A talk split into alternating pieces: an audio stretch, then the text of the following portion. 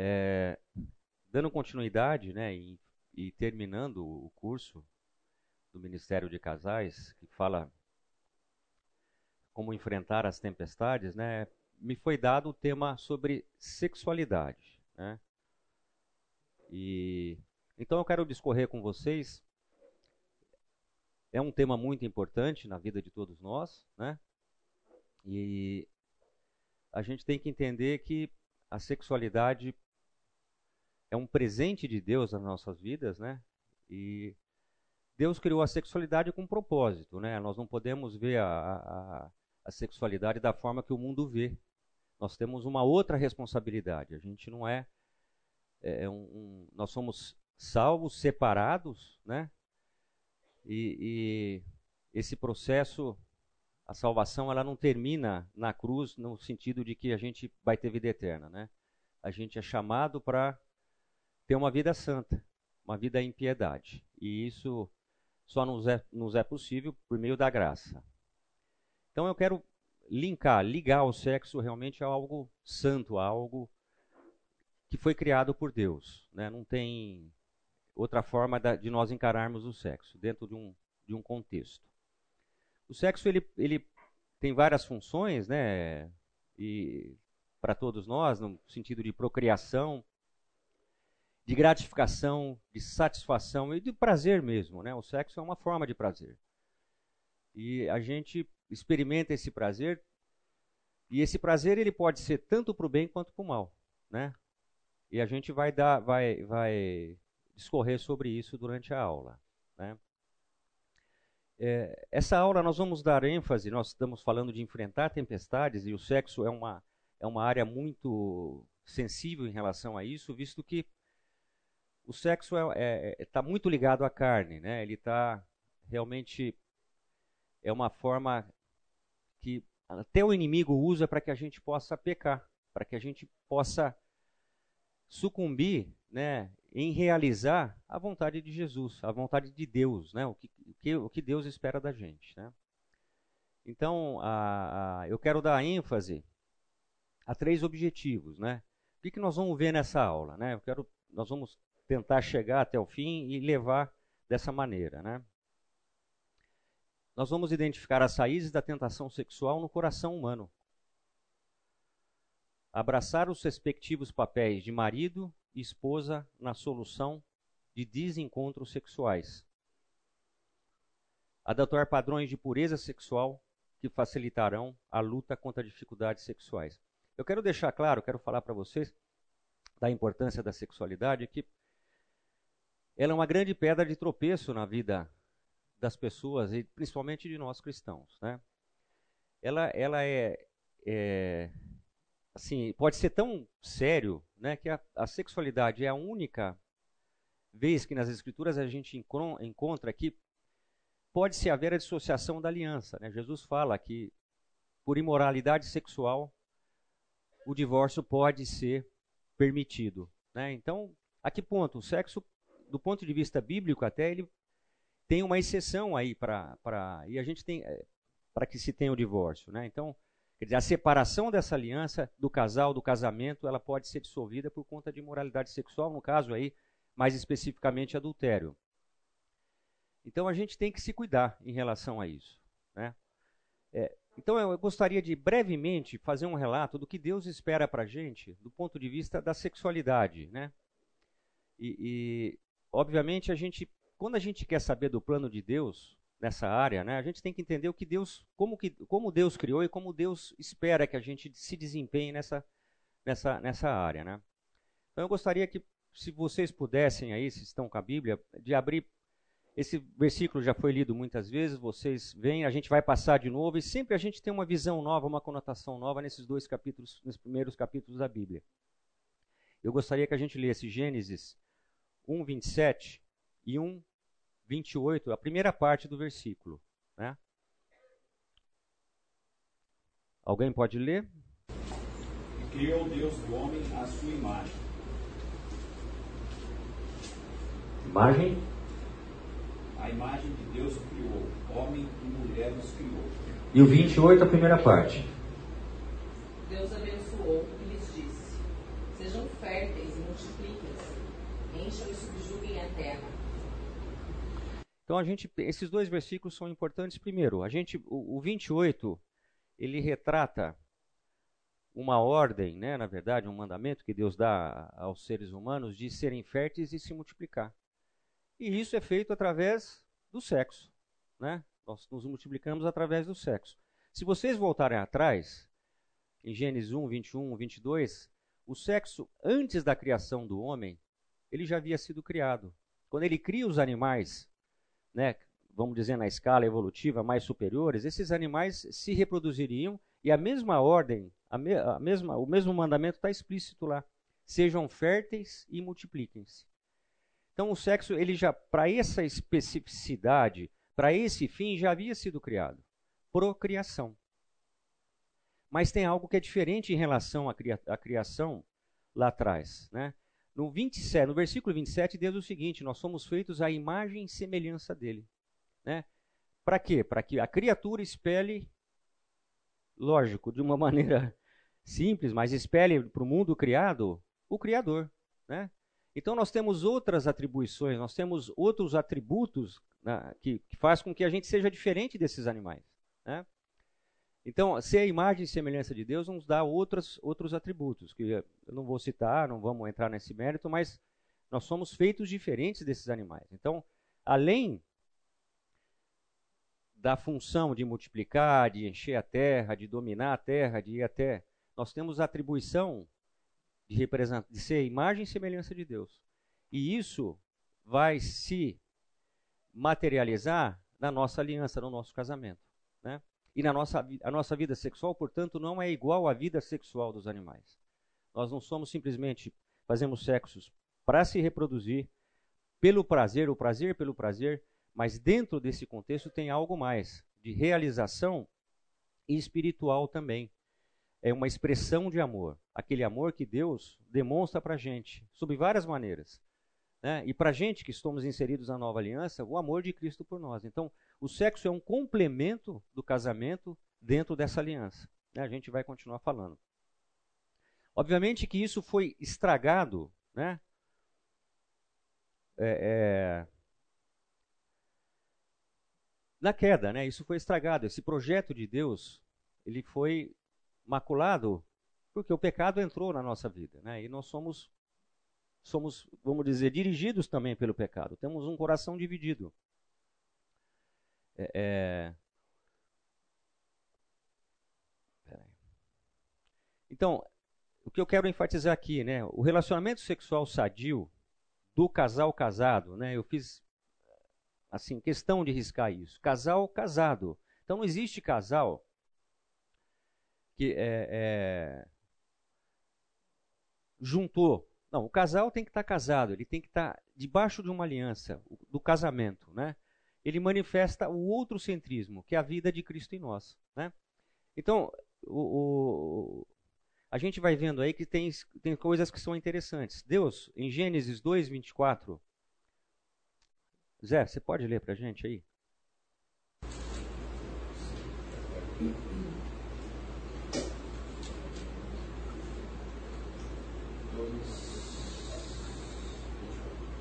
Por essa razão, o homem deixará pai e mãe e se unirá à sua mulher, e eles se tornarão uma só carne. Isso é claro, né? Por isso, né, Deus cria o homem, faz com que ele veja que a mulher é importante para a vida dele, porque ele vê, observa a natureza, a criação, a outra criação. Deus cria a mulher, né, da uma essência dele, do, um pedaço do corpo dele, e por isso Adão reconhece que essa é a mulher, é, é, é, é carne dele, é igual a ele. E aí Deus diz o seguinte: por isso você vai deixar pai e mãe e vai se unir a uma mulher. Então nós começamos a ver o seguinte: é um mandamento, né? Por isso você vai fazer isso. Vocês vão se unir, vocês vão ser uma só carne, né? Primeira coisa, homem e mulher. Então já começamos o seguinte: Casamento é entre homem e mulher, não existe casamento entre homem e homem, mulher e mulher e esse descambau aí que a gente tem ouvido no, no atual momento. Então, a Bíblia é clara sobre isso, né? E ela é clara o seguinte: você vai ser uma só carne, né? E Deus faz isso com propósito, né? A criação, é, o casamento é um, vamos dizer, é uma instituição divina, foi criada por Deus. Isso fica bem claro, né? Mas Deus faz isso com propósito. Por quê? Essa, ser uma só carne espelha alianças de Deus. Essa aliança que é para ser unida não é só uma só carne do ponto de vista de carne em si. Ser uma só carne é ser um só em todos os aspectos, em todas as funções do relacionamento. Quer dizer, nós temos que funcionar uns como um só. Eu e minha esposa somos um só na vida, né? Se ela sofre, eu sofro junto. O que acontece com ela acontece comigo e a gente tem que entender que isso é fundamental, né, na vida do casal. Isso é feito entre homem e mulher, segundo uma aliança que é abençoada por Deus, né? Então não tem outra forma de ser. Ser uma só carne é isso. E esse ser uma só carne, de certa forma, vai espelhar. Deus fez isso para que ele fosse glorificado como a criação, né, espelhando a própria triunidade, né, sendo uma só. Triunidade. Unidade é um só. Né? Então, nós temos o, a, o conceito da triunidade por isso. Deus funciona como um só, mesmo sendo pessoas diferentes, mesmo debaixo de uma hierarquia é a hierarquia divina. Cristo e a igreja, o cabeça e o corpo, funcionam como um só, são inseparáveis, não tem jeito de se separar. E Jesus fala sobre isso, né? De, de Gênesis 2:24, Jesus repete lá em Mateus 19, ser uma só carne, e vocês vão ficar juntos até o fim da vida de vocês. E põe como exceção lá embaixo, no versículo mais embaixo, em três versículos abaixo, a exceção da imoralidade sexual como dissolução dessa, dessa união, dessa aliança. Ok? E Paulo repete em Efésios também o mesmo para a gente ser uma só carne, quer dizer, e comparando a aliança de Jesus com a igreja. Então, o sexo ele tem que ser vivido dentro desse contexto. E, portanto, o sexo também é algo sagrado.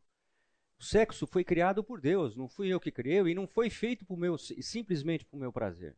Sim, Deus nos dá esse presente para que a gente se desfrute do sexo prazerosamente. Né? Nós fazemos sexo por prazer. Eu procuro a minha esposa porque eu quero ter prazer. Esse prazer tem que ser responsável. Não existe nenhuma outra criatura na criação que faça sexo por prazer. O determinismo sexual em relação à procriação ele é muito claro. Né? Nós temos instintos e nós somos dotados desses instintos que faz com que a sexualidade seja marcante na nossa vida, ligada à carne. Mas nós somos seres espirituais, nós somos criados por Deus, nós fomos separados, nós somos salvos, nós somos estamos livres desse dessa escravidão, né? Que pode nos, nos escravizar mesmo. O sexo é escravizador. Hebreus 13, 4 reforça o que Gênesis fala. Né? Alguém pode ler aí Hebreus 13, 4?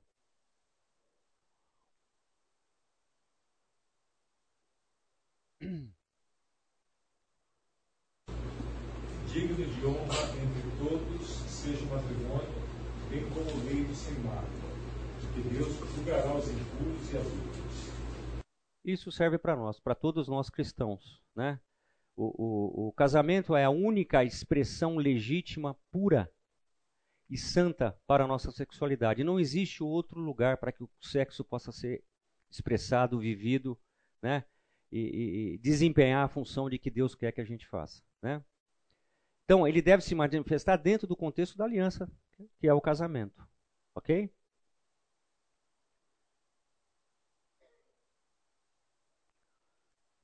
Então, eu quero elencar quatro razões bíblicas para que o sexo possa existir. Mas antes, quero ler algumas coisas com vocês e que vocês acompanhem o raciocínio do que eu escrevi aqui. Então, quando casamos, entramos em uma aliança. A conclusão, né? Quando casamos, entramos em uma aliança que tem como uma das suas condições o compromisso de fazer tudo o que for possível para satisfazer os desejos sexuais legítimos do outro. Lembre-se do slide anterior falando de outro sentido, outrocentrismo, né? E eu acrescento aqui a mutualidade também, né? Como expressão do que a gente deve fazer no, no, no casamento, né? O sexo como um todo, né?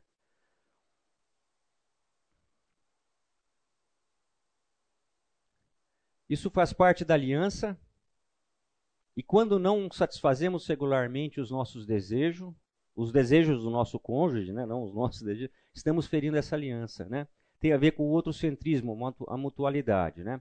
Então aqui a gente começa a ver uma, uma conotação do sexo diferenciada do que nós temos aí e somos bombardeados pelo mundo, né? Pô, eu faço, o sexo faz parte do meu casamento, eu posso desfrutar desse prazer, dessa gratificação, dessa satisfação, seguir a, a ordem de Deus na, na, procriação, mas eu também tenho a responsabilidade de glorificar a Deus com o meu casamento, com o meu, com o meu dentro do sexo. Eu faço sexo, não que eu vou fazer, eu não tenho que trazer isso para a cama, mas sempre tenha em mente o seguinte: o sexo ele faz parte, ele é o complemento do casamento e a gente tem que glorificar Deus com, com a sexualidade no nosso casamento. Também, como em tudo que a gente faz no casamento. Então, ele não está separado da aliança, da união, do que a gente tem que fazer. Então, eu coloco o conceito aqui de sexo dentro de um contexto de santidade, de piedade, de vida cristã, né? do exercício da vida cristã ele faz parte, ele não está separado, ele não está numa gaveta separada que eu tiro quando eu vou fazer sexo. Né? Deus está presente em todos os momentos da nossa vida, incluindo a sexualidade. Né? Então, vamos, eu quero falar dessas quatro razões bíblicas. Né? A primeira delas é, é o sexo ele tem, ele reflete aspectos da imagem de Deus. Então, nós já discorremos sobre isso no ser humano, né? A criação foi feita com esse intuito, com esse propósito, né? Então, não tira o sexo. O sexo não foi excluído. Né? Ele foi criado por Deus. Né? Isso, ficou, isso é bem claro para a gente. Né? É, é... Ele promove a intimidade total entre as duas pessoas. Ele faz com que a vida do casal seja coroada. Né? Ela ser uma só carne é uma união espiritual e uma união da carne né? É chave e fechadura. Deus é maravilhoso, ele faz o sexo de uma maneira é o seguinte, é chave e fechadura, pênis e vagina, o pênis é introduzido dentro da mulher, é como se fossem um só, literalmente, né? É, é, é tão interessante essas simbologias, né? Que, é uma coisa tão simples, mas que Deus faz perfeita, não é? Eu fico daqui, ligo a internet e faço sexo. Não, isso não é o que Deus fez. Deus quer um sexo entre duas pessoas, uma coisa que se materializa dentro de um contexto de amor, de troca, de mutualidade, e que vai coroar essa união de ser uma só carne. Né? Literalmente, do ponto de vista carnal também. Né? Então não dá, não podemos, eu quero, estou batendo nessa tecla, separar sexo do casamento no contexto da espiritualidade. Né? E isso faz com que a gente tenha essa responsabilidade né? de entender isso e de fazer com que isso seja vivido no nosso casamento, promover que isso aconteça. Né? Então, intimidade total. Nós já vimos a procriação, que é uma função do sexo do ponto de vista da natureza. Para nós também, nós somos dotados de tudo que é necessário para isso, como homem, como mulher, hormônio, é, é, vontade. Deus é claro, vocês têm que encher a terra, vocês têm que dominar a terra, vocês são responsáveis por isso. Está criado vocês são responsáveis pela Terra. Ele não falou que nós vamos dominar Marte, nada. Terra, isso, que isso fique. Então, ele, ele, ele dá um espaço para que a gente possa, delimita um espaço para que a gente possa viver nele. Né? E nós temos que procriar. Então, isso é forte na gente, esse sentido distinto de procriação. Né? E está aqui, prazer e satisfação de desejos profundos do ser humano. Mais uma vez eu repito, nós somos os únicos seres que temos, fazemos sexo por prazer. Eu namoro com a minha esposa porque eu estou afim. Eu não estou pensando se eu vou procriar, se eu não vou. Só que é o seguinte, quando eu namoro com ela, eu tenho uma, uma outra conotação em relação à sexualidade. Né? E, e não vou entrar no que o mundo está pregando. Se a gente for ver biblicamente, o sexo sempre foi pedra de tropeço. Né? E, e a gente vive um momento que não é muito diferente do que Paulo retrata em Romanos. Né? Então, o sexo sempre foi um problema pós-queda. Né? E isso tem que ser levado em consideração porque o casamento ele é muito afetado por questão da sexualidade. Ele, o casamento, muitas das tempestades que nós enfrentamos no casamento têm a ver com a sexualidade. Muitas vezes não diretamente, mas indiretamente, porque o sexo abre brechas né, para que a gente peque e para que o inimigo faça com que tentações nos induzam ao pecado, né, dentro desse contexto de aliança, né, que a gente nunca pode esquecer, né, que o casamento é uma criação de Deus, o casamento é santo, é divino, né, e a gente tem que ter essa responsabilidade. E o sexo muitas vezes tira a gente desse prumo, né? É, é... Então, a que conclusão a gente chega, né? O que, que nós podemos tirar de conclusão? É, é... Primeiramente, eu quero dizer algo muito importante. A gente tem que ter a consciência, a humildade de reconhecer que nós somos pecadores, né?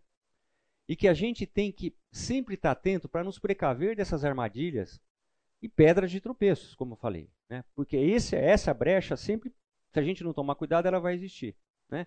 E eu digo o seguinte: pecados diretamente relacionados ao sexo e pecados indiretos, né? É, é como brigas e por questões mal resolvidas nessa área, né? Então, tomar cuidado, né? Que esses, trope essas, esses tropeços, essas pedras de tropeço, essas armadilhas não desviam do propósito de Deus em relação ao casamento. Né? Nós não casamos para nós mesmos, na verdade. Né? Em essência, biblicamente, nós casamos para glorificar a Deus. Né? Então, é, é, a gente tem que ter isso em mente. E não se esquecer disso, né? Então, eu quero entrar aqui agora começar a, a, conversar com vocês sobre essas pedras de tropeço, essas armadilhas. Eu vou destacar duas delas que são importantes. E tá, uma está ligadamente, é, é, vamos dizer, é, um, é, uma filha da primeira. Eu vou na, na que é filha, né? Então, falar sobre dois temas, né? Antes, colocar para vocês o seguinte, de falar sobre esses temas. Que Deus criou o sexo dentro do contexto do muito bom né, como a gente vê biblicamente. O muito bom na criação da humanidade, no, no sexto dia, tem a ver com a sexualidade. O sexo está nesse pacote. O sexo é muito bom. Né? Ele não é, não é pecaminoso dentro das, vamos dizer, das quatro linhas, né? dentro do casamento, desfrutando o que Deus quer para a gente. É um desejo santo. Né? O sexo é um desejo santo. Ele não é. Se eu tenho vontade, isso não é problema. Ele pode, esse desejo, ele pode deixar de ser santo e aí se tornar um problema e nos levar a pecar. Ele procede de motivos puros e honrosos, né? Nós já vimos isso. Batemos até agora sobre isso, né? Do projeto de Deus na criação, né? Sobre a sexualidade. É uma expressão de amor, não existe para o cristão o sexo separado dessa expressão de amor, né? Nós não podemos simplesmente fazer o sexo por, pelo simples prazer do prazer, né? De uma coisa carnal, do hedonismo e, e por aí afora, né? Como, como é preconizado pelo mundo, né? O sexo é a... Ele tem que ser prazeroso, né? Dentro do casamento, a gente tem que se esforçar para proporcionar prazer para os nossos parceiros, né? Para nossa parceira ou parceiro, né? Então é uma coisa que, que deve ser prazerosa, né? Isso não é pecado. É legítimo. E glorifica a Deus. Né? Então são é, é, o lugar, o que nós concluímos, o sexo do ponto de vista da criação, ele é, é para ser desse, dessa maneira aqui. Né? Ele é descrito para ser dessa maneira. Não tem outra forma da gente poder né, expressar. Então eu quero começar a falar sobre dois, duas pedras de tropeços. Né? Vamos falar primeiramente sobre a sensualidade. Qual o lugar bíblico da sensualidade. Né? Então, aqui, é, é, é, eu quero falar um pouco, brevemente, sobre a sensualidade. É, do ponto de vista de definição, a sensualidade é, um, é derivada do termo latino sensus e tem a ver com sensação, né? Mas, mas é uma sensação voltada para fora, né? Você é, é, para satisfação de desejos está ligada à carne, à sensualidade, né? Mas a sensualidade, ela pode, pode ser pecado como pode não ser. Ela pode ser benéfica como pode não ser. Mas sempre tenha em mente o seguinte: a sensualidade é voltada para o exterior. Né? Ela não representa o verdadeiro eu. Né? Ela é voltada para um determinado objetivo, um determinado propósito, voltada para algum alvo lá fora, né? Ela é transitória, né? E é incapaz de satisfazer por muito tempo, né? Sempre tem em mente o seguinte: Deus não avalia o externo, ele avalia o que está dentro de nós, né? Então, tomar muito cuidado com a sensualidade, né? A sensualidade é interessante também falar rapidamente, é muito atribuída às mulheres no sentido porque a mulher tem essa esse dom, né? Que é, que é físico até de promover a sensualidade. E isso pode ser muito muito benéfico na vida da mulher e do marido, na vida do casamento, né? É, é, então, Provérbios, na mulher, é, é, quando ele fala da mulher virtuosa, Zé, você já está com a Bíblia, lê Provérbios 31, 22. O que Deus espera da mulher em relação à sensualidade está muito bem clara, explicitada na Bíblia, né?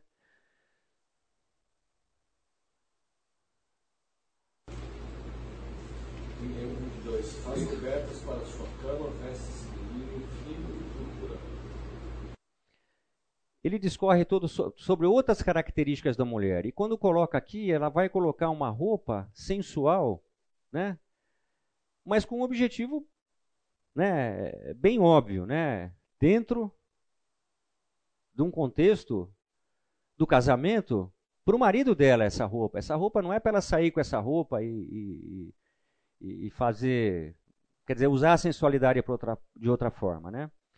É, a mulher virtuosa também se apresenta com a beleza exterior, que combina com o seu interior. Né? A prioridade da mulher não é a beleza exterior, é a beleza interior. Isso não significa que a beleza exterior seja pecado, gente. O problema é quem você coloca nas frente, quem é o seu ídolo, quem é prioridade para você. E a palavra é clara sobre isso, né? E tem outras partes que colocam isso, de mulher virtuosa, de mulher, lá, ah, inclusive no Novo Testamento, né? Pedro fala sobre isso. Então, é, que fique claro, a sensualidade faz parte da vida. Né? A sensualidade também pode ser de, uma forma masculina, né? Menos, nós não fomos tão dotados, não fomos, não temos essa aptidão, porque Deus deu mais à mulher isso, né? É, é eu falei de um, aspecto da sensualidade que, que é proveitoso dentro da vida do casal. Né? Então é bacana a mulher se preparar para o marido e, e, e é o que a palavra nos preconiza. A sensualidade vivida dentro do casamento ela é saudável. Né? Ela promove o prazer, o prazer santo, o prazer que Deus quer que a gente tenha dentro do casamento. Ok? Mas, como a gente viu, né? Foi o próprio Deus que nos criou seres sexuais. Né? Brevemente, a gente vai bater no que nós falamos lá atrás. A hora, lugar e forma de usar a sensualidade, que é o casamento. Né? Não vou trazer aqui para fora, eu não vou vir na escola bíblica com decote. Ou com uma saia, uma mini saia, eu vou do lado, meu marido está do lado, ele nem está vendo, mas pode ter alguém vendo. Um irmão, eu estou tentando esse irmão. Né? Então a hora é importante isso. A mulher deve cuidar de seu corpo, aparência e de suas roupas a fim de agradar e deleitar o seu marido. Então a, a sensualidade do ponto de vista bíblico ela é direcionada, né? A gente está colocando mais mulher por conta desse dom, desse poder que a mulher tem. Então é direcionada. A gente tem que entender isso e as mulheres têm que entender isso. Muitas vezes a gente na própria igreja a gente não vê isso, né? A gente vê elas a sensualidade sendo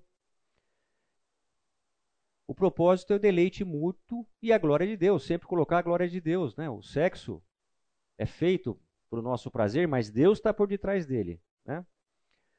E aí eu quero, eu quero entrar aqui o seguinte: vamos pegar a sensualidade e levar para outra área. A sensualidade, do ponto de vista do pecado. Né?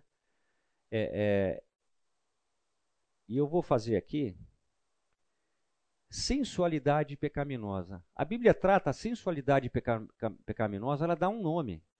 Ela dá o um nome de lascívia, né? que tem a ver com as obras da carne. Né? Então, na verdade, é um desvio do que deveria de ser. Né?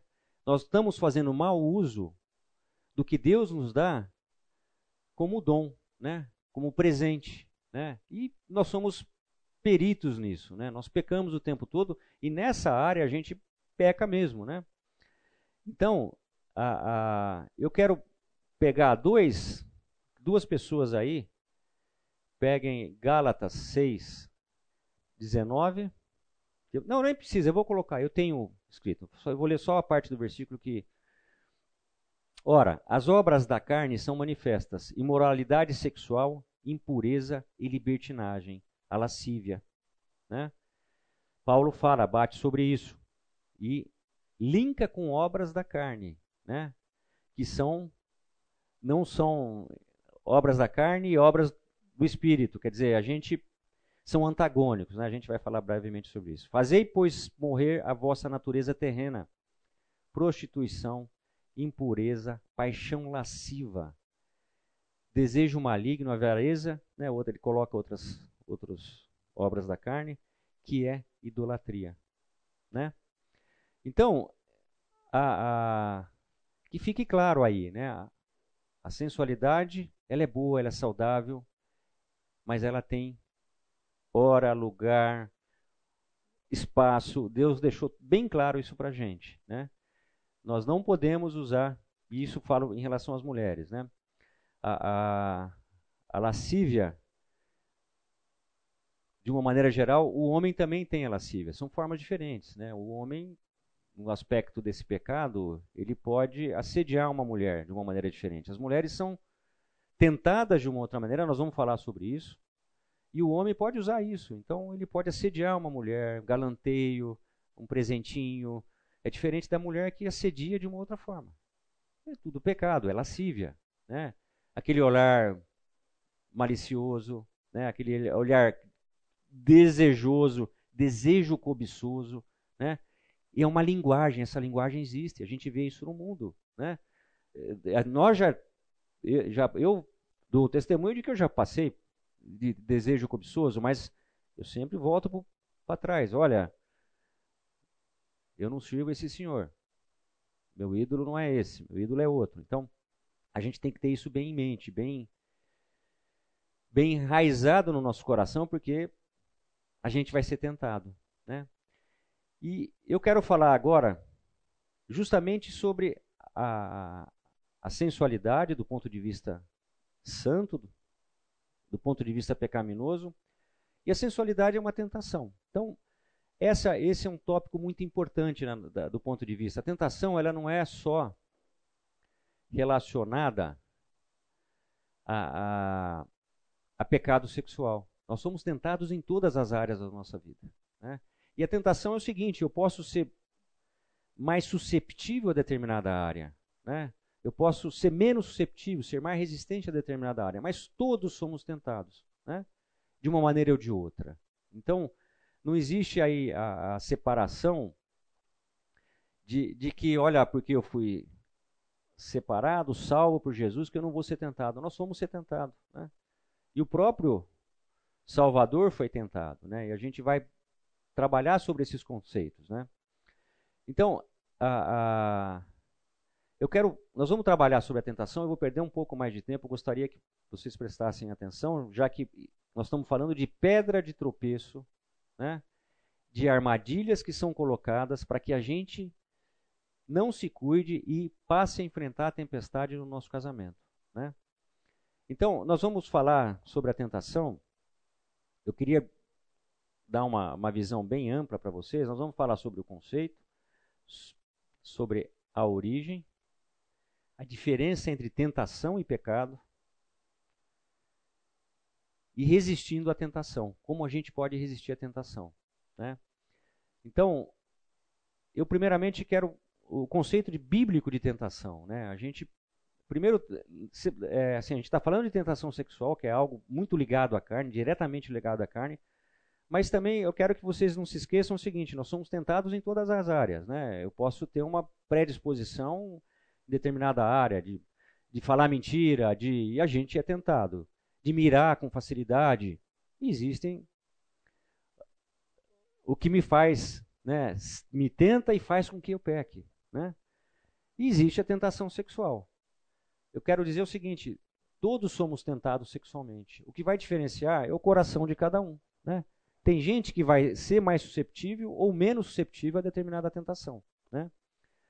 Mas, invariavelmente, nós somos tentados. E como é que nós vamos reagir a essa tentação? Como é que a gente vai, é, é, vamos dizer, se virar em relação a isso? A gente vai bater nesse, nesse, nesse assunto aí, visto que isso é muito importante né? para a nossa vida se a gente quer agradar e glorificar Deus, isso é muito importante. Como é que nós lidamos com a tentação? Né? Nunca se esquecendo que o sexo, nós pecamos diretamente e podemos pecar indiretamente. Então vamos falar do conceito, a respeito do conceito. Né? Temos que entender que enfrentar a tentação sexual significa uma luta entre a carne e o espírito. Né? Nós vimos lá em Gálatas 19 que fala sobre isso. Gálatas 15, 16. Se alguém puder ler Gálatas 15, 16, que é o prenúncio do que nós falamos, né, das obras da carne, né?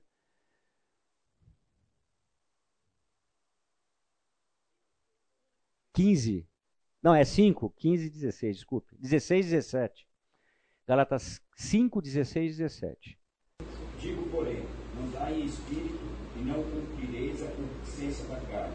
Porque a carne cobiça contra o espírito e o espírito contra a carne e estes opõem-se um ao outro, para que não façais as coisas que quereis.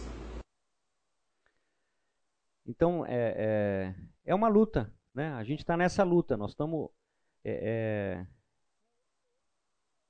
o tempo todo degladiando, em todas as áreas da nossa vida, né? Nós não estamos... E o sexo é uma área que é bem... É, que pode ser bem, vamos dizer, nevrálgica nesse aspecto, né? Que pode fazer a gente cair, né? E, e, então isso é importante. Eu quero falar uma coisa quando a gente coloca a, é, a obra da carne e do espírito, né? A gente falou de, de sensualidade, né? Da lascívia. Então a gente vê o seguinte. Eu quero que a gente pare para refletir, né? A mulher e o homem que, que, sobre, que faz isso, né? Que a lascívia, a sensualidade pecaminosa, ela promove dois tipos de tentação. Primeiro, a, a pessoa que a mulher, vamos dar o exemplo, que vai promover a lascívia, a sensualidade, então ela vai num ambiente, ela vai, ela pode expor o corpo dela, né, num escopo de que não é o que, o que é para ser dentro do casamento, dentro de casa, né? Mas ela normalmente está movida por um ídolo, né? Ela quer e tem a ver com o ego, obviamente, o reino do ego. Ou ela quer se mostrar para as amigas que ela tem um corpo bonito, que ela está bonita, que ela está bronzeada. Muitas vezes o, o, escopo dela não é, é, traição, não é, vamos dizer, chamar a atenção de um homem. Mas, mas pode ser. Né? Muitas vezes é chamar a atenção de um homem. Mas isso é aquela coisa do exterior, para chamar a atenção por si. Né? Então ela é tentada a fazer isso por ídolo. Ela quer, ela quer ser mais do que, do que ela realmente é esquecendo do que Deus quer em relação a, a esse tipo de, de manifestação. E a tentação é o seguinte: quando ela faz isso, ela é tentada a fazer isso, ela peca e ela faz o quê? Ela tenta a outra pessoa, ela também é usada como tentação. Né? Então, tem, é, uma, é uma via de dois, de duas. Ela vai e vem, né? Não tem. Então, parar para pensar nisso. Então, isso, isso é muito importante, né? O, o... Só para terminar esse slide, eles, esses são antagônicos e por isso inimigos mortais, carne e espírito. E nós estamos nessa luta, não esquecer disso. Né? E o sexo é uma é um, é um lugar que, que, que pode causar problema. Né? E ninguém está isento de ter problema nessa área. Não são só os jovens que são mais susceptíveis, não. Casais maduros também. A gente vê coisas aí que, né? Então, ficar esperto, né? Nós estamos numa luta. Nós estamos aqui nesse mundo caído ainda. Nós temos um coração pecaminoso. Nós temos um inimigo que anda a derredor. Então, vamos ficar esperto. É uma instigação ao pecado. A tentação é isso. A finalidade da tentação, como, né, como algo que se materializa, é para que a gente a gente se sente tentado a desobedecer o que Deus quer. Continuar discorrendo sobre o conceito, né? De da tentação, né? Importante a gente ter esse conceito para poder entender o que a gente deve fazer, né? É, é... Recapitulando, né? então temos que entender: tentação sexual significa uma luta entre carne e espírito, é um inimigo mortal, nós estamos nessa luta constantemente, e é uma instigação ao pecado. A pessoa que está sob tentação, literalmente está sendo motivada e induzida a transgredir a lei de Deus e fazer aquilo que é moralmente contrário à vontade do Senhor. Né? Isso quer dizer o seguinte: desobediência. desobediência, o que, que é? Desobediência à lei de Deus? Pecado. Né? Não tem outro nome. Né? Desobedeceu à lei de Deus, você está em pecado. Né? Você está desalinhado com a vontade do Senhor. Né? Então, tem isso em mente. Né? A tentação é uma forma de nós sermos induzidos a pecar. Né? Então, a gente tem que reconhecer que nós temos essa predisposição. Né? E aqui eu quero dizer o seguinte: Satanás, a própria natureza humana caída, são os agentes da tentação. O Satanás, nós já sabemos que ele pode tentar, né? A natureza humana caída, eu coloco a natureza humana caída, eu coloco como o mundo como um todo. Né? Nós vivemos num mundo caído e a gente tem que entender isso. Né? Nós olhamos para uma mídia, nós olhamos. É, o que, que nós vemos? Nós vemos coisas que são contrariamente, radicalmente contra a vontade de Deus. Né? Então a gente não tem como adaptar o que o mundo quer né, nessa área. Não tem. Eu não posso levar para minha casa adaptações da sexualidade que o mundo prega. Né? Eu tenho que ter o que em mente? Que a sexualidade é para ser seguida da maneira que Deus quer. Né? Então não tem. A gente vê muitas vezes aqui dentro da própria igreja, né? irmãos que se adaptam a várias situações do mundo, né? E nessa área da sexualidade, inclusive, né? Então a gente tem que estar atento a isso, né?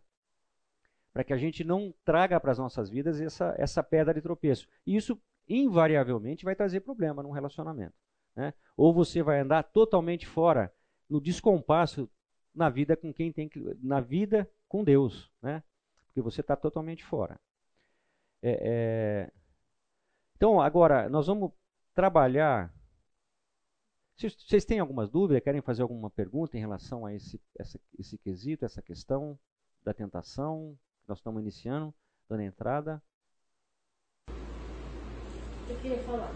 Pode falar. Eu ia comentar o seguinte, que às vezes a gente pensa, ah, é a tentação, é difícil a gente tomar cuidado com isso. Tal.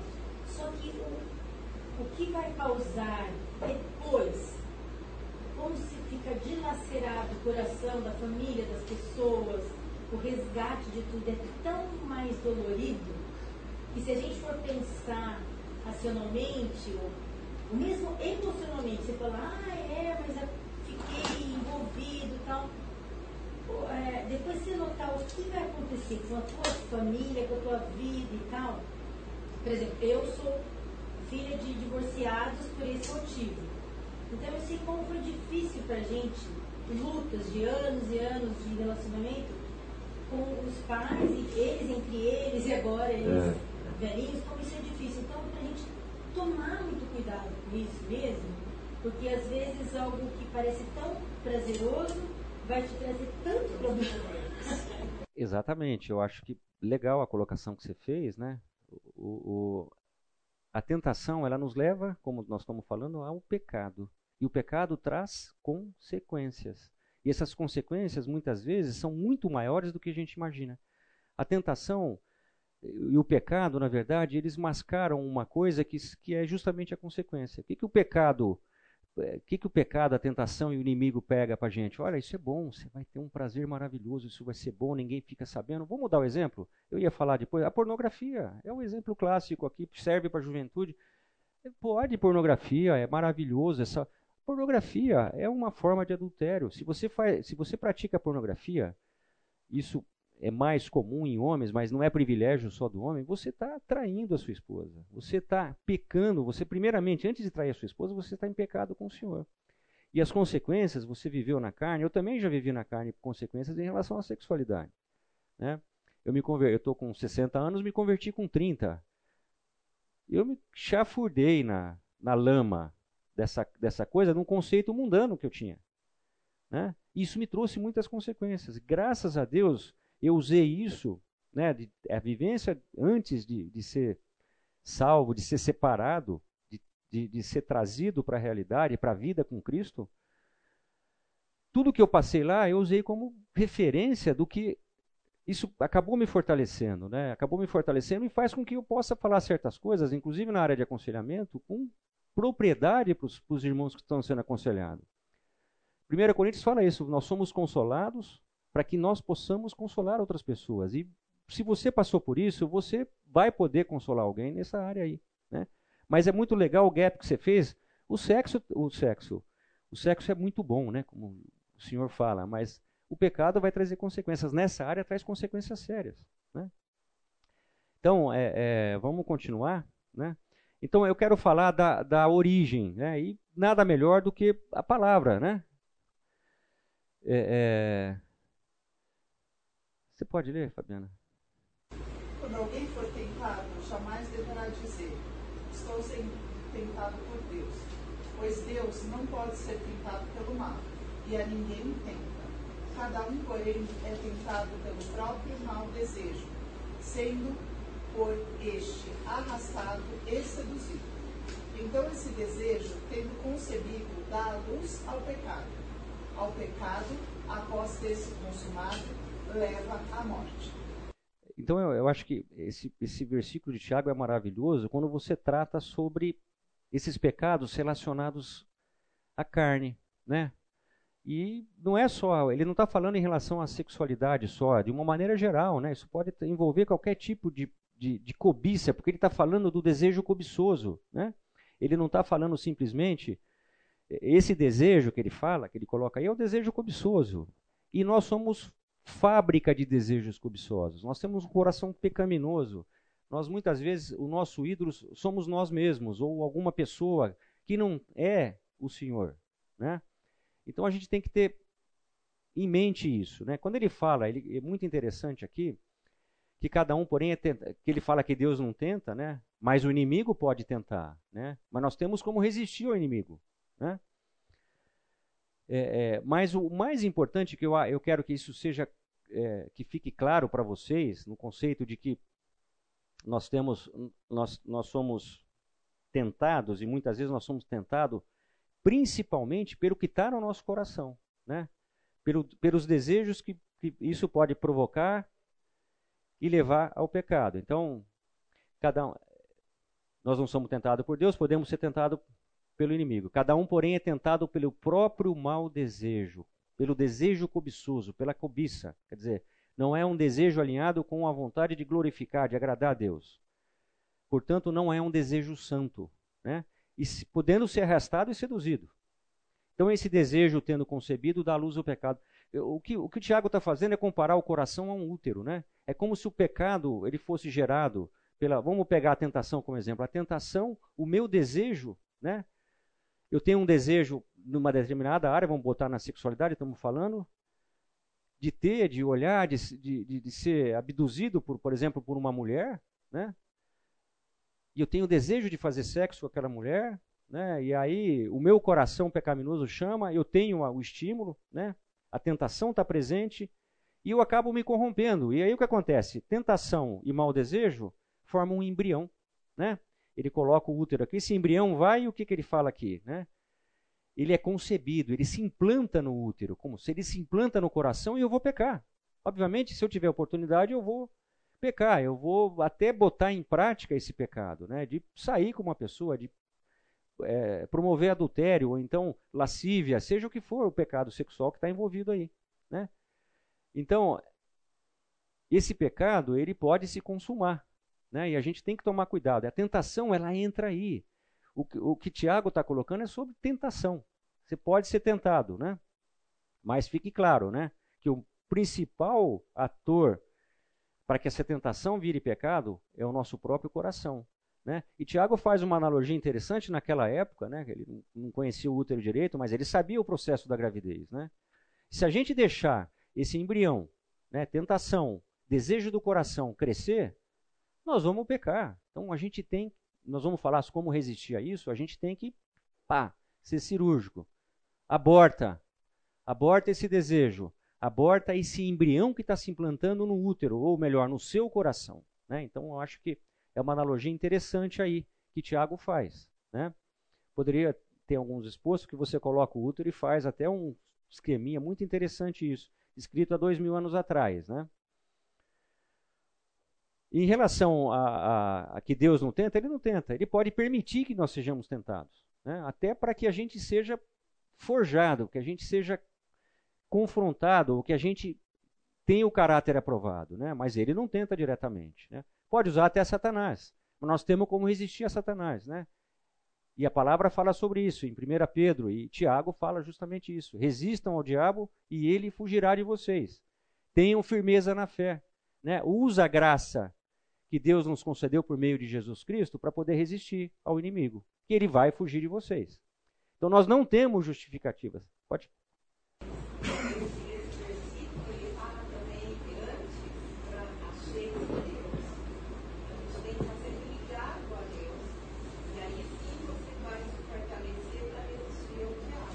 Sim, sim. Nós vamos, nós vamos, legal que você colocou e a gente vai, espero que a gente consiga se detalhar sobre isso aí, como resistir, né? Eu coloquei um passando aqui sobre resistir ao diabo. Então, ter firmeza na fé, né?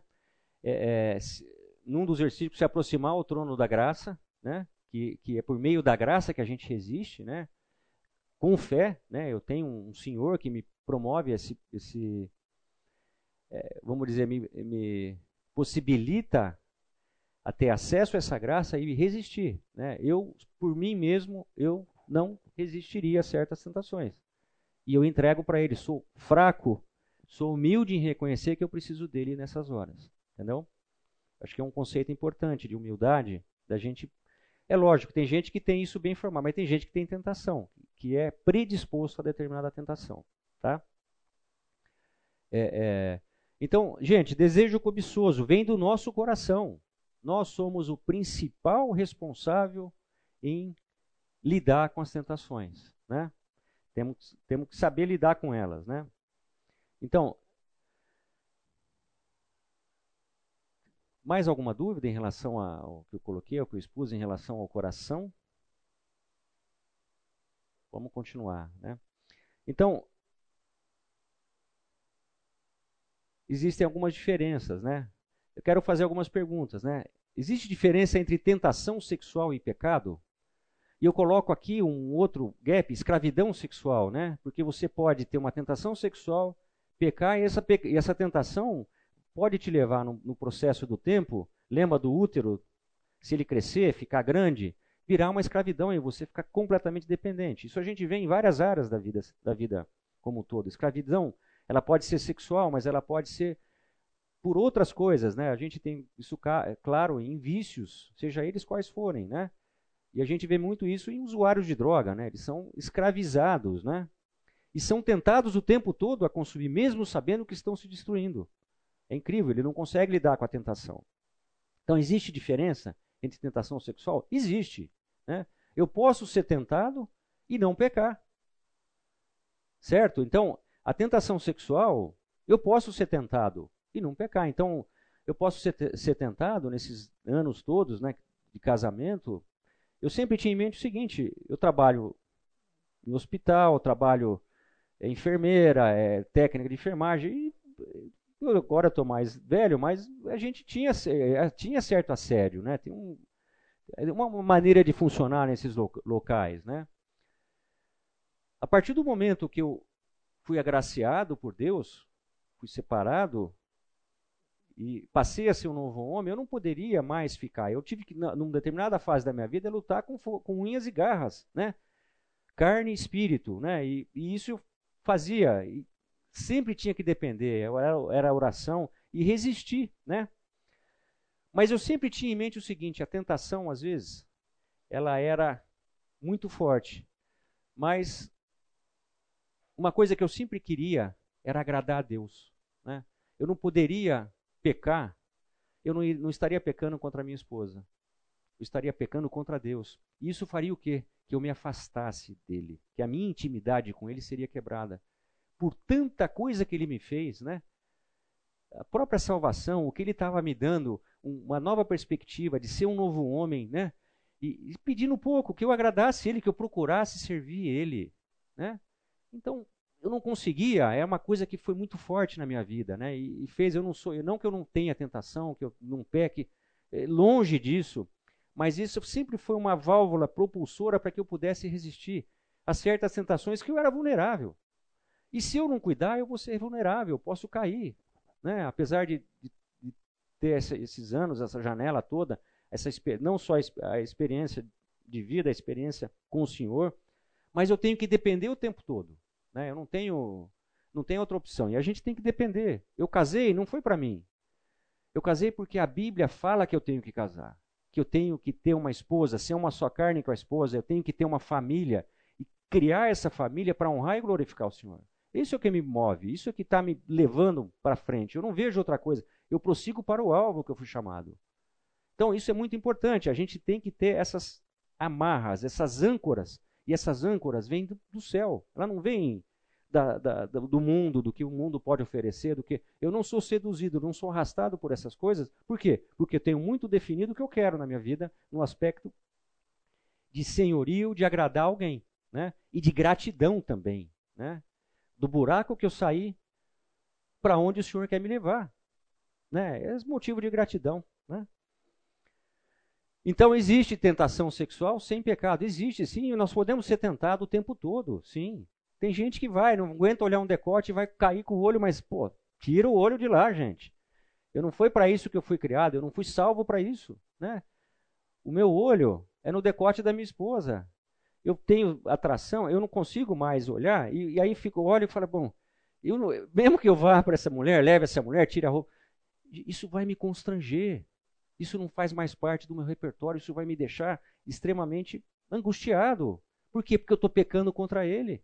Não é nem contra ela. Lógico que é contra ela. Mas é contra ele que eu peco. Ele não quer isso. Né? Eu sou. Isso é uma coisa muito forte na minha vida. Tá? É errado pensar em sexo? O que, que vocês acham? Lógico que não. Né? Obviamente que Deus criou sexo. O sexo é santo. Né?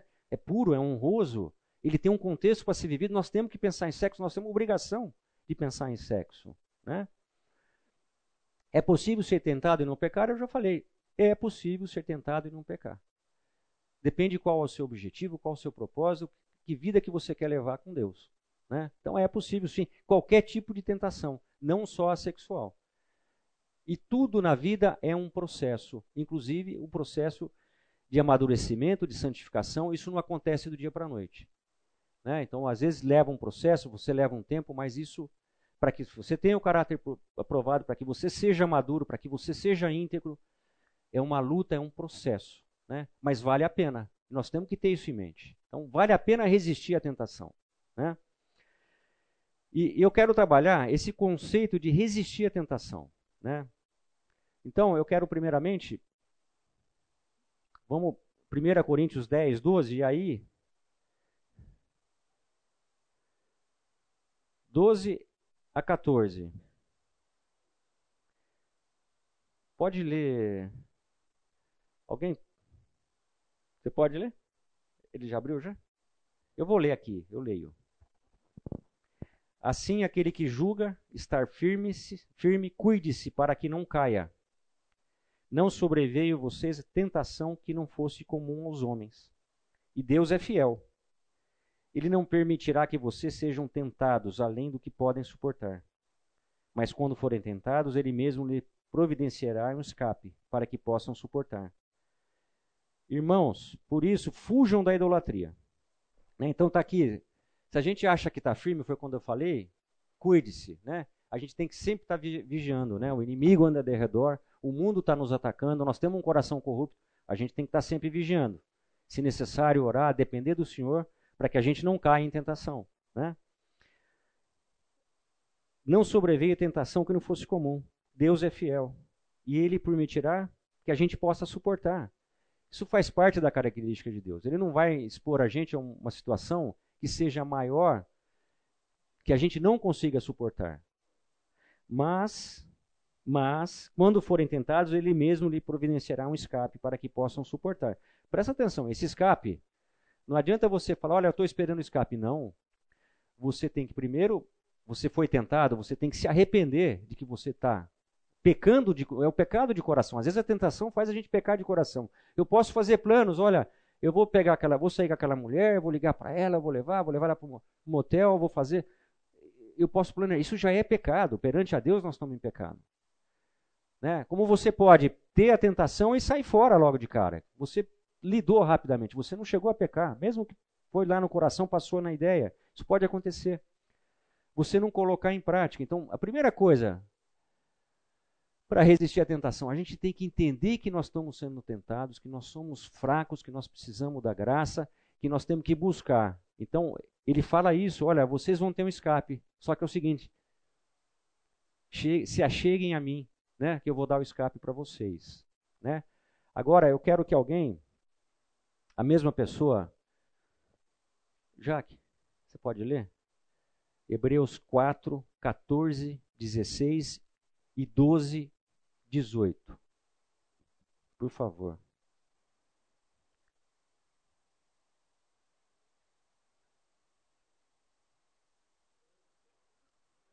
É, 4, 14 e 16.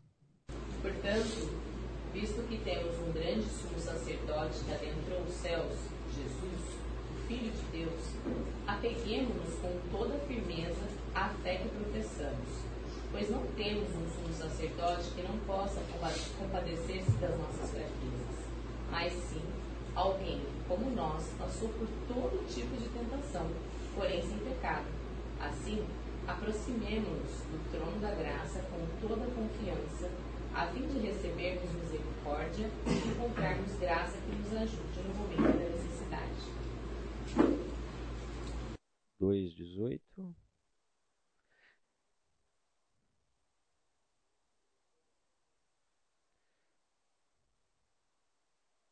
Hebreus 2,18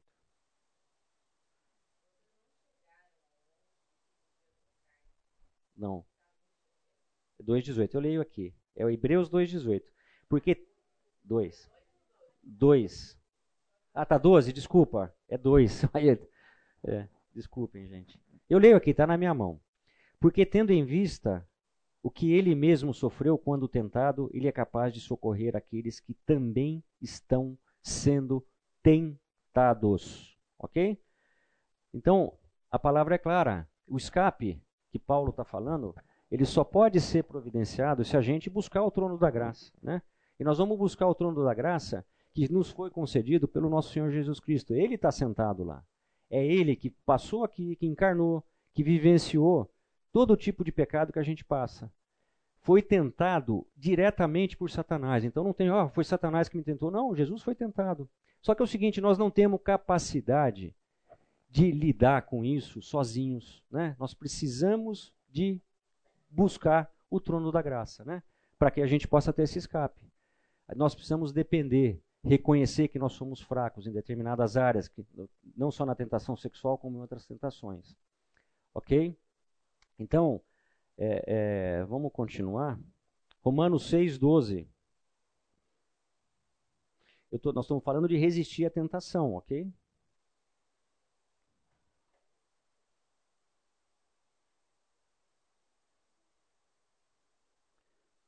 12 a 14.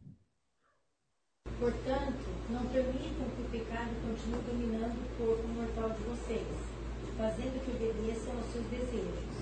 Não ofereçam os membros do corpo de vocês ao pecado, como instrumento de injustiça. Antes, ofereçam-se a Deus como quem voltou da morte para a vida.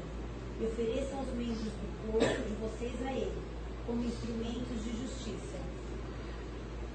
Acho que esse versículo é bem claro, né? A gente tem que ter esse conceito de do nosso corpo, né? Que nós temos um corpo e ele deve ser oferecido em santidade ao Senhor, né? Isso está falando, a gente está falando de sexualidade, isso é bem claro, né? Ele fala, ele, ele exorta para a gente oferecer. Isso serve para outras coisas, na vida como um todo. Eu oferecer meu corpo para fazer outras atividades, para ser uma pessoa saudável, dentro do que é possível. Eu posso até ter um problema genético, ter uma doença que vai me ceifar, mas enquanto eu estiver aqui, a palavra fala sobre isso seja em qual área que seja. O corpo né, tem a ver é, é, com a nossa com o sexo, é com o meu corpo que eu uso. Nós vamos ver o conceito de, de, do corpo entre homem e mulher. Né? Então, o corpo, eu quero que seja isso, e a gente vai linkar com outro versículo, que é 1 Coríntios 6, 18 e 20, para entrar num outro conceito. Né? Então, se a gente puder ir lá, e aqui nós vamos.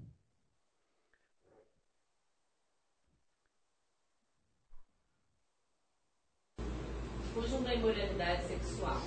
Todos os outros pecados que alguém comete, fora do corpo, os comete.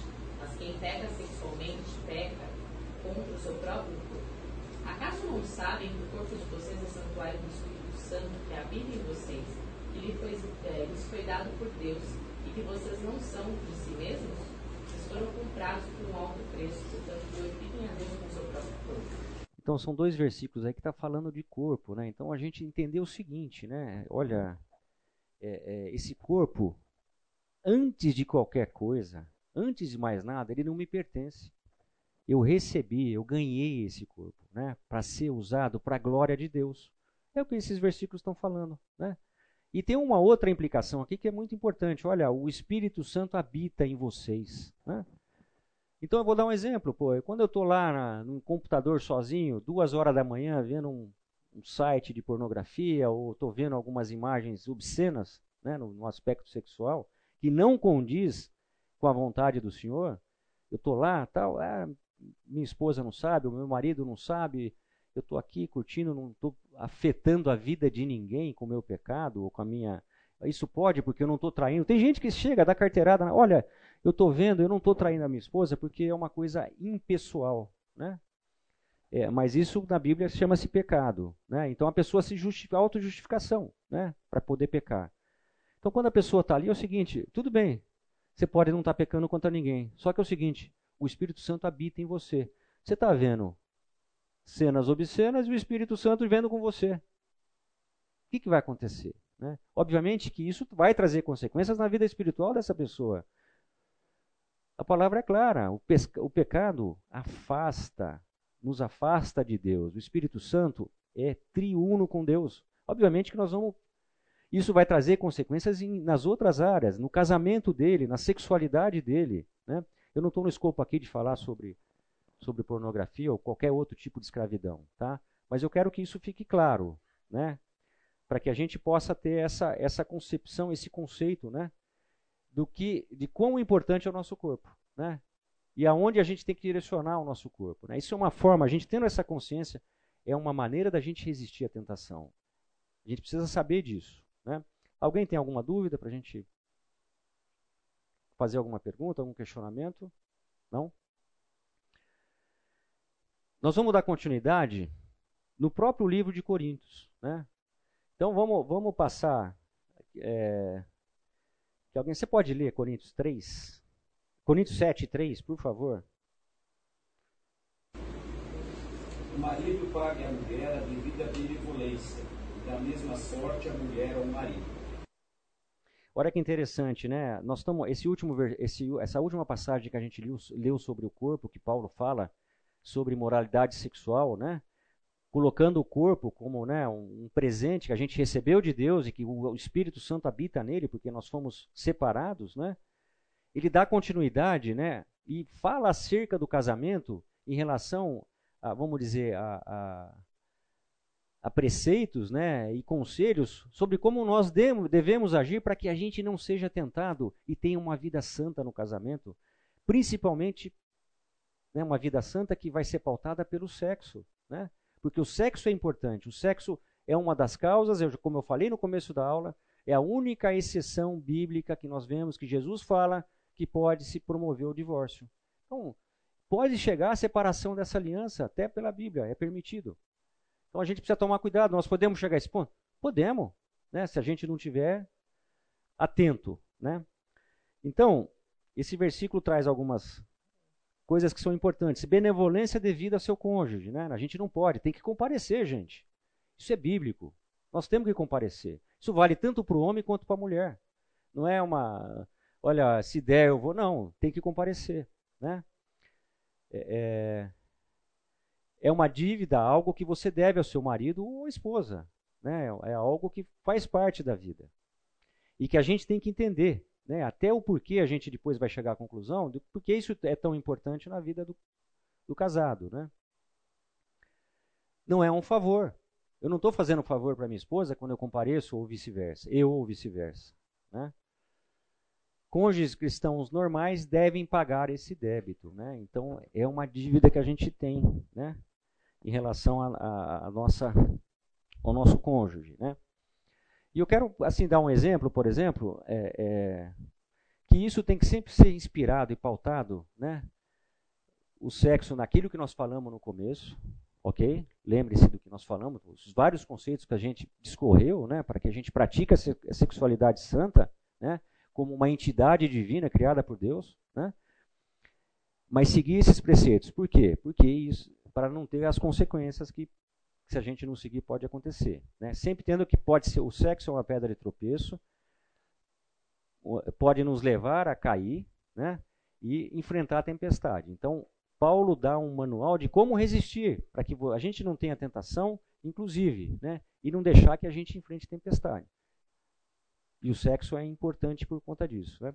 Uma coisa que é interessante, eu quero falar rapidamente como exemplo, é, e eu acho que é importante Vamos ler o próximo versículo, o 4. Você pode ler? Você está com a Bíblia na mão?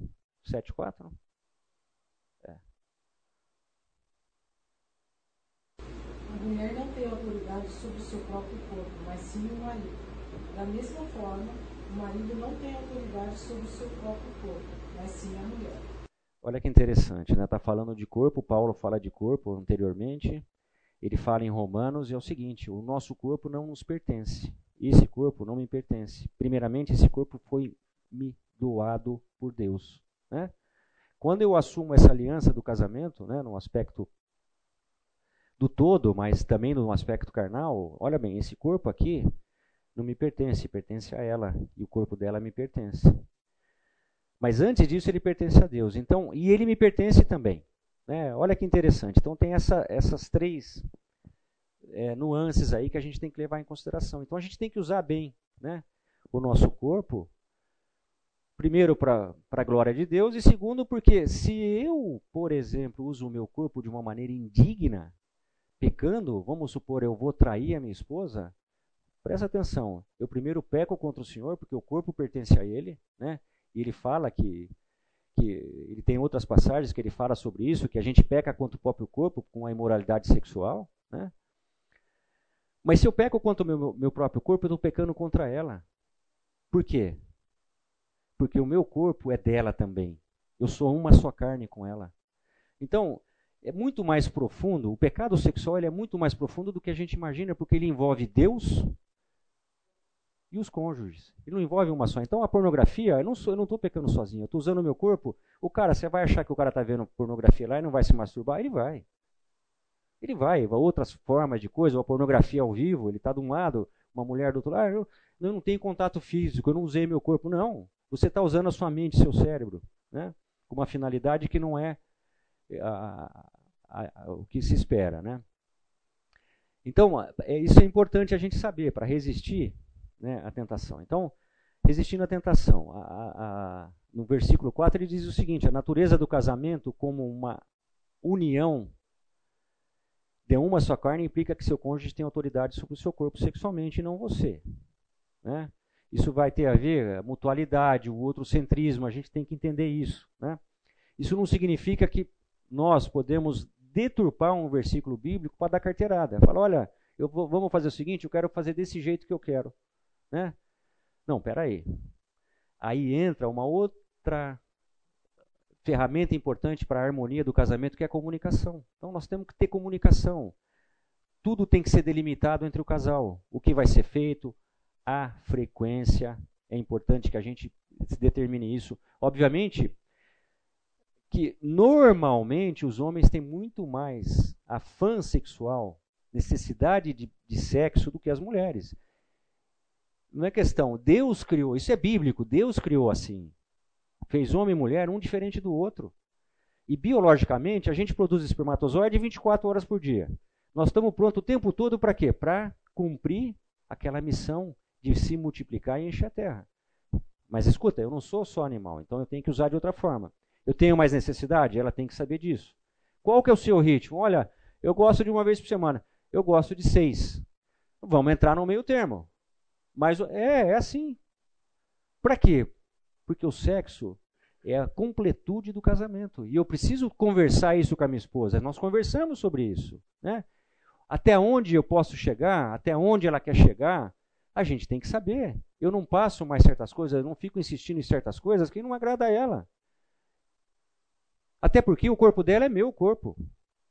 Eu não vou violentar o corpo dela por paixões sexuais pervertidas ou por coisas que vão na minha cabeça, ou por até por inspirações pornográficas de quem tem esse pecado. Então, que isso fique claro, sempre o outro centrismo e a mutualidade. Sexo é para honrar a Deus, glorificar a Deus, né? Então, isso é muito importante. Então, é, é, o casamento, por definição, inclui, dar-se ao seu cônjuge. É roubo não entregar o que é devido. Né? Então, tem que ter isso em mente. Entra-se num acordo. Comunicação, conversa. Olha, eu faço da maneira, eu vou ceder, ela vai ceder, por quê? Porque eu amo ela. Né? Ela é meu amor. Né? Antes de amar ela do ponto de vista eros, eu amo ela do ponto de vista ágape, porque é o amor de Cristo por nós. E nós temos que exercitar isso, até na sexualidade. Tá? É, é... Então, é resistir à tentação. Então, por exemplo, o corpo dela, eu resisto à tentação. Por quê?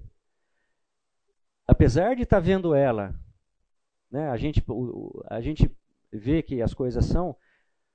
Se eu ver alguma coisa lá, uma imagem que me chama, ou mesmo uma mulher, o que é o seguinte: eu não consigo ter olhos para outra pessoa mais. Né? Isso foi tanto tempo levando dessa maneira, eu não consigo mais pensar que eu vou fazer sexo com outra pessoa.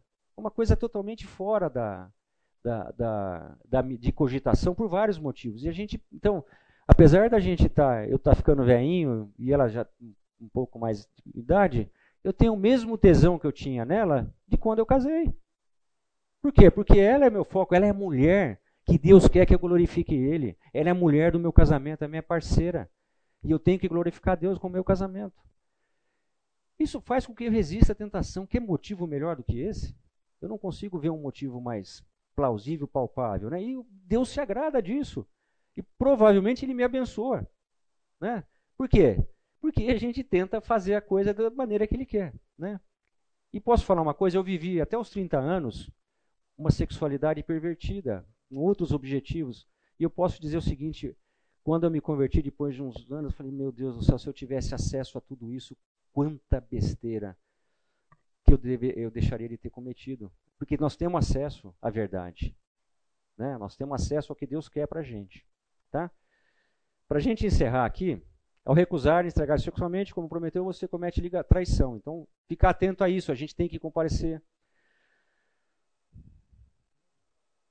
E por fim, resistindo à tentação, o 7.5 eu vou ler aqui para a gente. Não se recusem um ao outro, exceto por mútuo consentimento e durante certo tempo, para se dedicarem à oração. Depois, unam-se de novo, para que Satanás não os tente por não terem domínio próprio. É o 7.5, né? Então, o que esse versículo está falando é o seguinte: não comparecer, não fazer relação sexual é uma exceção ao dever é um dever do casamento, tá? Mais uma vez a comunicação entra aqui, olha, eu preciso, nós precisamos conversar, você não quer fazer por quê? Não, porque eu estou com dor de cabeça, tá bom, você está com dor de cabeça, a gente adia para amanhã, não tem problema. Eu vou ceder, ela vai entender e assim vai. Mas o casal precisa conversar, não dá para ser uma coisa que, olha, não vai ter e pronto, é um decreto baixado. Ou vai ter hoje porque eu quero, porque a Bíblia fala que você tem que comprar. Não, não é assim, tá? Tem que haver meio termo, conversa, parceria, amor nessa conversa. Antes do sexo, vem outras prioridades. Né?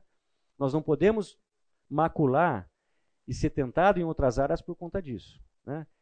Deve ser por algum tempo, um período, tem que ser determinado. Fala, olha, nós vamos ficar é, cinco dias, cinco dias. Né? A grande prioridade da abstinência sexual é para aplicar, a, a, palavra para aplicar diz ao jejum e oração. Né? A gente vai deixar de realizar, realizar é, relações sexuais principalmente, principalmente para atender o reino, né? Por coisas do reino. Óbvio, se ela estiver doente, eu não vou fazer. Mas a prioridade é sempre o reino. Ele vem em primeiro lugar. Né? E aí a gente pode, mas olha, tem um tempo definido para isso. Né? E para que Satanás não os tente por não terem domínio próprio, isso a gente falou, é uma brecha no casamento, o sexo pode ser uma brecha e pode levar a, muita, a muito problema. Eu vou terminando por aqui. Alguém tem alguma dúvida? Quer fazer alguma, alguma questão, algum questionamento? Sei que nós passamos um pouquinho da hora. E vocês me desculpem, eu preciso mostrar uma coisa aqui da avaliação do curso. Se vocês puderem responder, pelo menos eu vou colocar aqui o QR Code para que vocês possam avaliação. Se não for fazer aqui, faz. Mas eu gostaria que vocês fizessem. E só orar para a gente encerrar aqui a, a nossa aula. Pai, em nome de Jesus, eu quero te agradecer, Senhor Deus, porque o Senhor é maravilhoso, por nos revelar a verdade, Senhor Deus. Nós que somos seres mortais, seres humanos e que precisamos da tua seu direcionamento para que a gente possa ter uma vida plena, principalmente na área do casamento, que é o principal relacionamento horizontal que nós temos na vida, Senhor Deus. E o sexo é um complemento dessa aliança que a gente está vivendo, Senhor Deus. Que o Senhor nos dê sabedoria, que o Senhor nos dê força para poder resistir a todo tipo de tentação e, e não permitir que o sexo seja uma pedra de tropeço para que a gente enfrente tempestades. Em nome de Jesus que eu oro. Amém.